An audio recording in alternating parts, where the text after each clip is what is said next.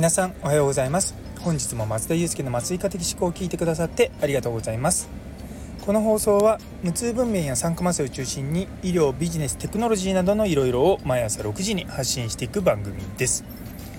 本日は申し送る力の大切さについてお話しさせていただきたいと思います。これあの先日あの投稿したツイッターのところをもうちょっと深掘りしていこうかなというような感じになりますのでよかったよかったら是非最後までお付き合いください。そしてスタイフフォローまだの方この機会に是非よろしくお願いいたします。今回の話聞いて面白いと思った方からのコメントいいねのほどもお待ちしております。最後にお名前呼ばせていただいておりますので是非よろしくお,、ね、お願いいたしますというところで。で昨日なんですけれどもツイッターで日本の医療に足りない2つの力ということをお話しさせていただいたんですね。っていうのももともとあのアメリカでね臨床とかの研究とかされてる原田先生とか津川先生とかが最近ちょっと何回かこうアメリカの医療こんなで、まあ、こういうところがいいよってこういうところは良くないよっていうのがを、まあ、生の声としてこう発信してくださって、まあ、私もね以前カナダにいたっていうのもあって、まあ、似たようなものののところであうんうんとこううなずいていたんですね。でその中でこう自分がそのカナダに行ってあこれは日本に持ち帰った方がいいなっていうかむしろこれこそが日本でもっとやらなきゃいけないことだなって思ったのが、まあ、あの今回のテーマのになるこの2つの力っていうとこなんですね。で1つは申し送る力でもう1つは任せる力なんですよ。まあ、まあ、根幹をあの考えてしまうと両方とも同じようなことなんですけれどもあの結局ですね申し送ることがちゃんとできないと何か困った時は主治医に連絡っていう風になってしまうんですね。で、まあ、もちろんねあの個人のクリニックとかでのドクターの数がもうすごく限られてるようなところであればそれはもう大丈夫だとは思うんですけどもより大きな組織で働いていく中でやはりこう人にこう患者さんをこう申し送るっていうのはすごく大事なんですよ。で逆に言うとそれがないとその人がその主治医の人がいないとわからないっていう状況になっちゃうんですね。だからすごく属人性がより高くなってしまうんですよ。でそういったところが多分今日本の医療に足りてないところなんだと思うし逆にカナダとかはそこをしっかりしてるなっていうような印象を僕は強く受けました。で例えばまどんなことを申し送るかっていうとたてうんなんだろうなあの手術終わった後術後 ICU にの集中治療室に患者さん連れて行った時はですねあの集中治療医の先生に麻酔科と主治医とが、あの 2, 2人で2人ともそれぞれ別個に申し送りをするんですよだからその3者がぜあの揃ってる状況でこうこうこういう状況ですっていうふうに言うんですね。でまああんまり病歴とかそこまで細かくは言わないんですけれども手術はこういうことが起こってて、まあ、特にトラブルなく終わりましたで出血はどれぐらいでで輸血はしたしないとかみたいな感じで言ったりとかあと麻酔科の方だと、まあ、あの最後禁止肝薬がどれぐらい切れてるかとかそれに対してこうリバースをしたのかとか術後鎮痛のプランはどうなのかとかあとまあ術中に起こったなんか変わったイベントとかなかったみたいなことがあったんですね。でまあ私は英語が喋れないのでもうテンプレを覚えてそれをひたすらずっと喋ってたんですよ。でも結局そういう形であのみんなある一定のテンプレートの中でこうしっかりもなんていうかシステマティックにって言い方変ですけれども抜けがなく申し送るようにしてたんですね。で実はそういったことってすごく大切であの思い思いの申し送りをしちゃいけないんですよ。うん、で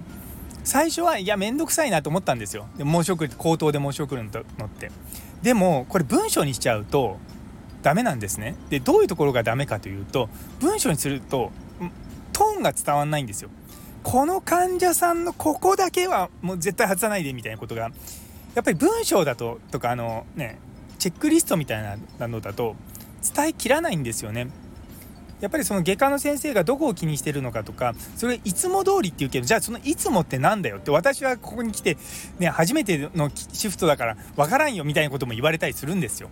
やっぱりそのいつも通りのことをちゃんと適の申し送るってすごく大事だと思うんですよね。で僕らがこう麻酔のこう診療記録書く時も例えば背中の麻酔の時消毒液ないんだよって何回その消毒してっていうこと毎回書くわけですよ。毎回やること同じですしそれ以外の消毒液を使うこともほぼないんですけれどもやっぱそれを一つにこう固定してるっていうのはやっぱりそうだその当たり前をちゃんと書くってことです。それがすごく実は大切なんですね。そう。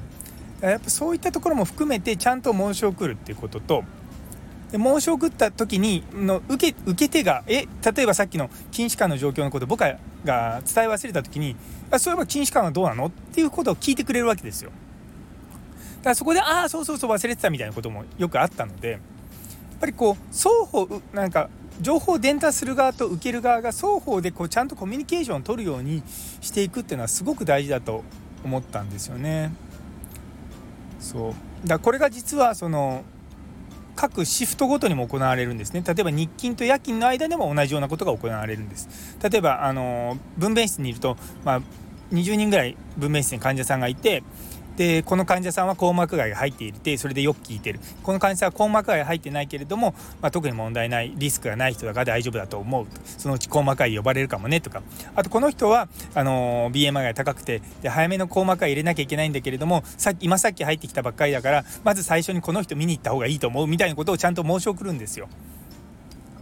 やっぱそういったのがあのあると多分当直する人もあとりあえずここが要点なんだなとか思思うんですよね。やっぱそれを一つ一つシフトごとにその、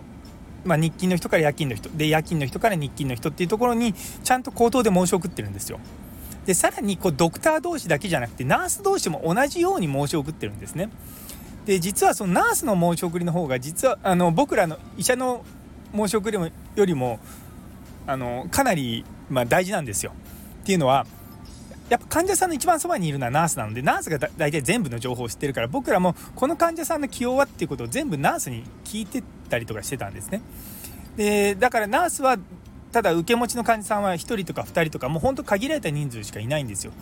うん、だからまあ1人2人の話だしあのそこもちゃんと申し送りを聞いてるもんだからそんなに大変ではないと。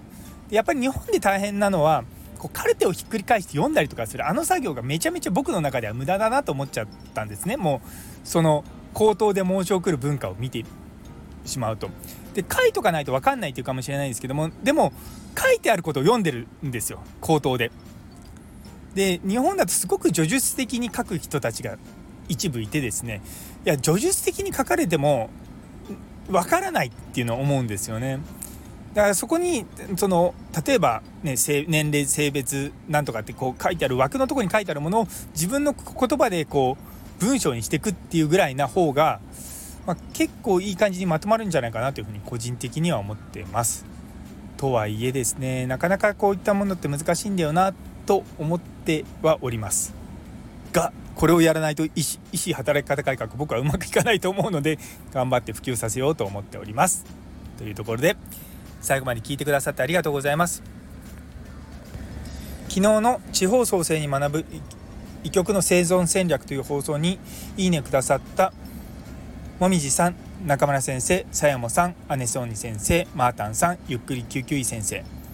さらにコメントくださったラグビー先生どうもありがとうございます。そうラグビー先生ね広島の方で頑張られてるんで多分これめちゃめちゃコアな部分かなと思っております。あのラグビー先生の方でもね多分今後そういった放送があるかなと思いますのでちょっと期待しております。